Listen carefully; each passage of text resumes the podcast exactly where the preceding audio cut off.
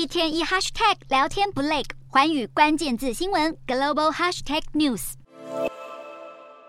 熊熊大火不停燃烧，整片树林全部被烟雾笼罩。加拿大野火烧个没完，单单西部的英属哥伦比亚就有三百多处野火正在燃烧。西部的亚伯达省和东部的魁北克省加起来则有超过两百处野火。全加拿大累计下来，已经烧掉超过一千万公顷的土地，几乎是三个台湾的面积。南方邻居的美国则处在高温袭击的水深火热之中。位在美国中南部的凤凰城。路旁斗大的看板上显示着日正当中的温度已经达到华氏一百一十二度，相当于摄氏四十四度以上。而当地已经连续十九天处在这样的高温状态，打破将近五十年来的记录。由于炎热的天气，高温难耐，美国各地医院也开始收到越来越多热伤害的病患，医生们都忙得不可开交。有些人因此想出奇招，把中暑病患放进装满冰块的尸袋里，如此一来能够帮助病患快速降温，甚至还要比传统的方式快上两倍。除了这些一般熟知的热伤害症状，烧烫伤的病患也因为高温的天气而越来越常见。原因是民众可能因为太闷热而晕眩。